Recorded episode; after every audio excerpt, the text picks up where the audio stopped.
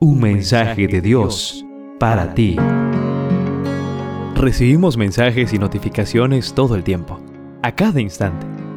¿Estás listo para recibir el mensaje de Dios para ti?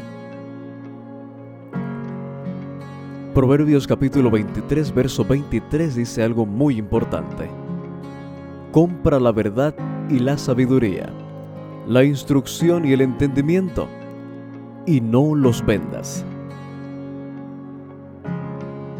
La reflexión para hoy lleva por título, Compra la verdad y no la vendas. Mi mentor me pidió ir a preparar el terreno para una serie de evangelización en una de las poblaciones del distrito. Al llegar, me hospedé en un hogar donde todos los varones eran pentecostales y todas las damas adventistas. Reunimos a la iglesia y presentamos el plan de trabajo para la preparación. Entonces surgió un contratiempo. La iglesia más grande de la zona se sentía amenazada porque muchos de sus miembros asistirían a la serie de reuniones a pesar de la prohibición de no hacerlo. La junta de esa congregación se reunió para trazar un plan de contingencia. El dirigente principal dijo que era necesario saber dónde vivía la persona que dirigiría las reuniones.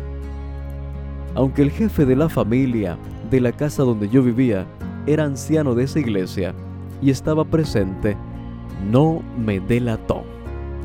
Después de varias reuniones y cuando la campaña estaba por empezar, mi anfitrión decidió compartir una idea con su junta.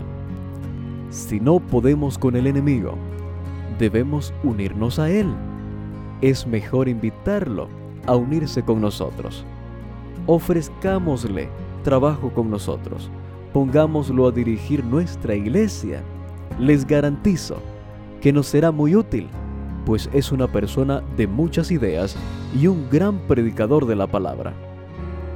Cuando le preguntaron cómo sabía tanto de mí, se vio obligado a confesar que yo me estaba hospedando en su casa.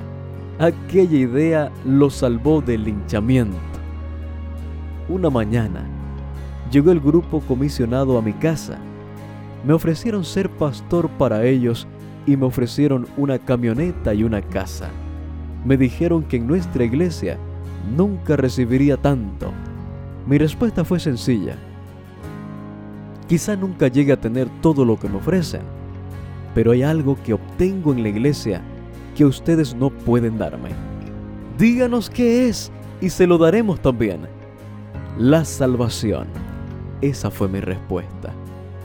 Después de unos minutos de silencio, se levantaron, sacudieron sus pies en la puerta y se marcharon.